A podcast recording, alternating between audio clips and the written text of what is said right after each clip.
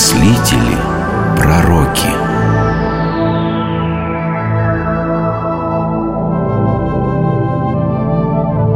Ориген В 254 году в городе Тире во время очередной волны антихристианских репрессий был брошен в тюрьму и подвергнут пыткам Ориген, греческий христианский теолог, философ, основатель библейской филологии, автор термина «бога-человек». Ну, старик, заходи, заходи в камеру. Ой, ой, от пыток еще никто не умирал. Во всяком случае, сразу. Ну, ну отдохни пока, а потом мы продолжим нашу беседу. Эй, ты, как там тебя? Ориген. А я Андрей. За что они тебя? Ты убил кого-нибудь? Нет. Меня пытали, потому что я христианин. Христианин? Никогда не слышал. Это что, общество воров или цех взломщиков? Мы верим в Иисуса Христа, Бога, который в теле человека сошел на землю, чтобы принять мучение ради спасения всех людей.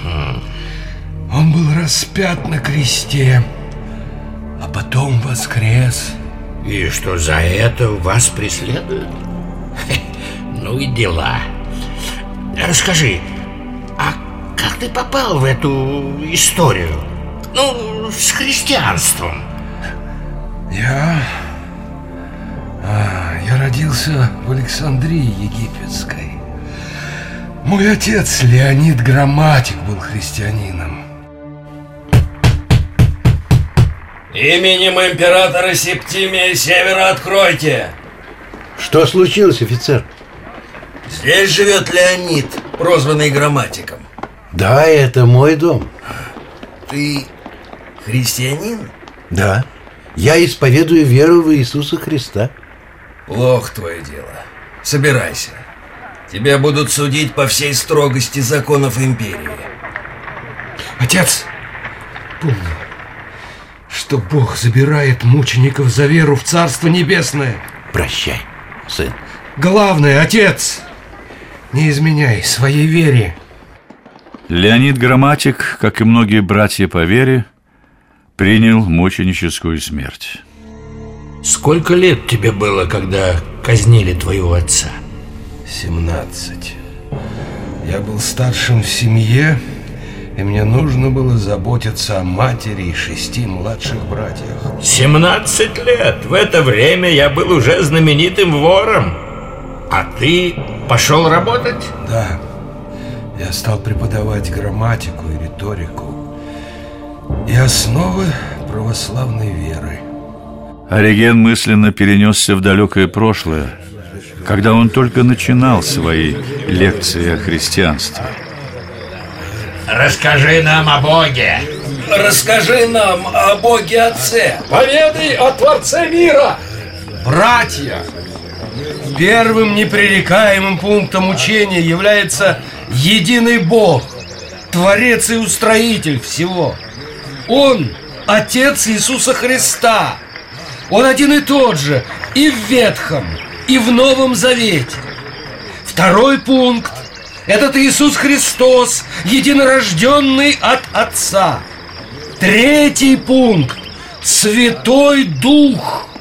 По чести и достоинству Он приобщается к Отцу и Сыну. Он один и тот же, как и в Новом, так и в Ветхом Завете. Вместе они составляют Пресвятую Троицу. Да, вот это я понимаю. Просто и понятно. Да, теперь и я смогу объяснить, в чем суть нашей веры. Ты так все хорошо понимаешь, что тебе надо было бы стать начальником. Не знаю, как это у вас, христиан, называется. Да, однажды я уже был рукоположен в сан. Рукоположен? Это как? Знаешь, Андрей, на нас время от времени начинаются гонения. Потом наступает время покоя. И вновь запреты, аресты, казни. Во времена правления императора Каракала мне пришлось спасаться в Палестине, в городе Кесарии. Сразу два епископа, Иерусалимский и Кесарийский, рукоположили меня в сан пресвитера. Пре... Кого? Священника.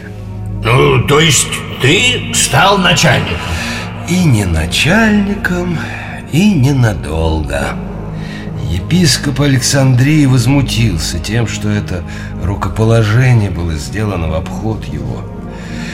В Египте меня осудили как недостойного звания учителя, исключили из церкви и лишили сана священника. В Александрии мне пришлось претерпеть не только от епископа, но и от язычников. Лысый жрец бога Сераписа словно шагнул из воспоминания Регена и вскричал, как уже кричал когда-то.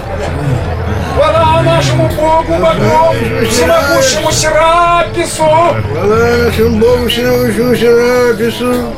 Да, спешите принести жертвы Серапису! Спешите принести жертву Серапису! Смотрите!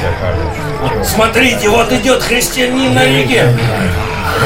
Хватайте его! Хватайте и тащите к храму Сераписа! Пойдем сюда. Ты... Ты веруешь в единого Бога? А, а знаешь, как его зовут? А? Его зовут Серапис! Серапис Он объединил веру египтян и греков. Вот и ты! И ты станешь его жрецом! Будет, будет, будет. Нет, я не буду служить языческому идолу. А, Еще как будешь! Или приказать храмовым рабам избить тебя палками, а? Нет, прошу тебя, только не это! Значит, ты готов принести жертву богу Серапису, а? Да.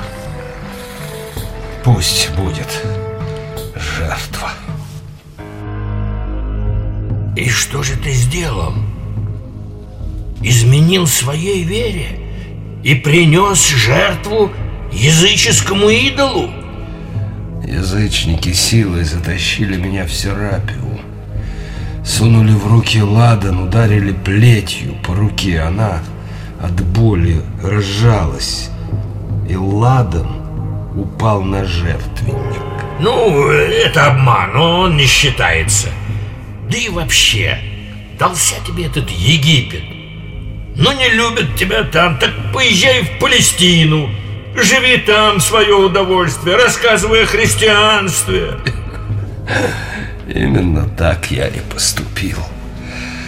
Преподавал сначала в Кесарии, в Палестине, потом в Бостре, в Аравии. Когда я был в Антиохии, то встретился с Юлией Мамеей, матерью императора Александра Севера. С кем, с кем? С самой Мамеей? Мы, конечно, люди маленькие, с императорами не общаемся. Но от того, что я слышал об этой женщине-воине, у меня мороз по коже. Она в это время вместе с сыном вела войска империи в Персию, чтобы покорить ее. Война — это свидание со смертью. Юлия совершила в своей жизни много грехов, и она боялась, что рано или поздно за них придется держать ответ. Ориген вспомнил свою встречу с фактической хозяйкой империи и вздрогнул, услышав властный голос Юлии Мамеи. Ориген, ты христианин? Да, Ты довольно известен своей ученостью. Вы, христиане, верите, что после смерти плохие люди попадают в ад, где их мучают демоны, а хорошие люди в рай, где они гуляют в саду и слушают пение крылатых гениев, ангелов. Я правильно понимаю ваши верования? Это примитивное представление о посмертном воздаянии за дела, совершенные в земной жизни. Господь создал первичные сущности равными, а потом произошло разделение. Те, которые стремились к Богу, образовали мир добрых ангелов различного чина, а те, кто отвратился от Бога, стали злыми демонами. Ты действительно очень умен. А скажи мне, были ли, как бы это сказать, средние демоны? Одновременно и не очень плохие, и не слишком хорошие. Если были, то какова их судьба? Да, были. У них два противоположных стремления остались в колебании. Они то устремлялись к Богу, то от Него. Это мы, люди. Вот как. Все, ангелы, люди и злые демоны стремятся к лучшему, к Богу. И даже глава злых демонов, дьявол, когда-нибудь может вернуться к Богу. То, что ты рассказал мне, очень необычно. Я должна все обдумать. Ты можешь идти. Наверное, она ничего так и не придумала. Раз в Германии ее разорвали на части восставшие легионеры, а Сенат еще и предал проклятию. Что значит проклятие Сената в сравнении с судом Божьим? О! Милая компания! Вор и христианин. Трещат, как две цикады. Ну, Ориген, поднимайся и иди на допрос. Я не могу подняться. Ох, не можешь. Так я тебе помогу. Вот! Вот тебе! Господи, я иду к тебе. Ты убил его. Ну что ж, так и запишем. Погиб во время дознания. Теперь он стоит перед Господом. А тебе-то что до этого, а? Кстати, ты свободен. Иди, воруй дальше. Я был вором, а теперь даже не знаю, кто я. Может, и мне стать христианином? Да какой из тебя христианин? На тебе же клейма ставить негде. Ты родился вором. Я покаюсь в своих грехах, и Господь простит меня. Во всяком случае, мне есть о чем подумать. 70-летний философ не вынес побоев и скончался в тюрьме города Тира. Его труды оказали воздействие на творчество многих выдающихся мыслителей последующих времен.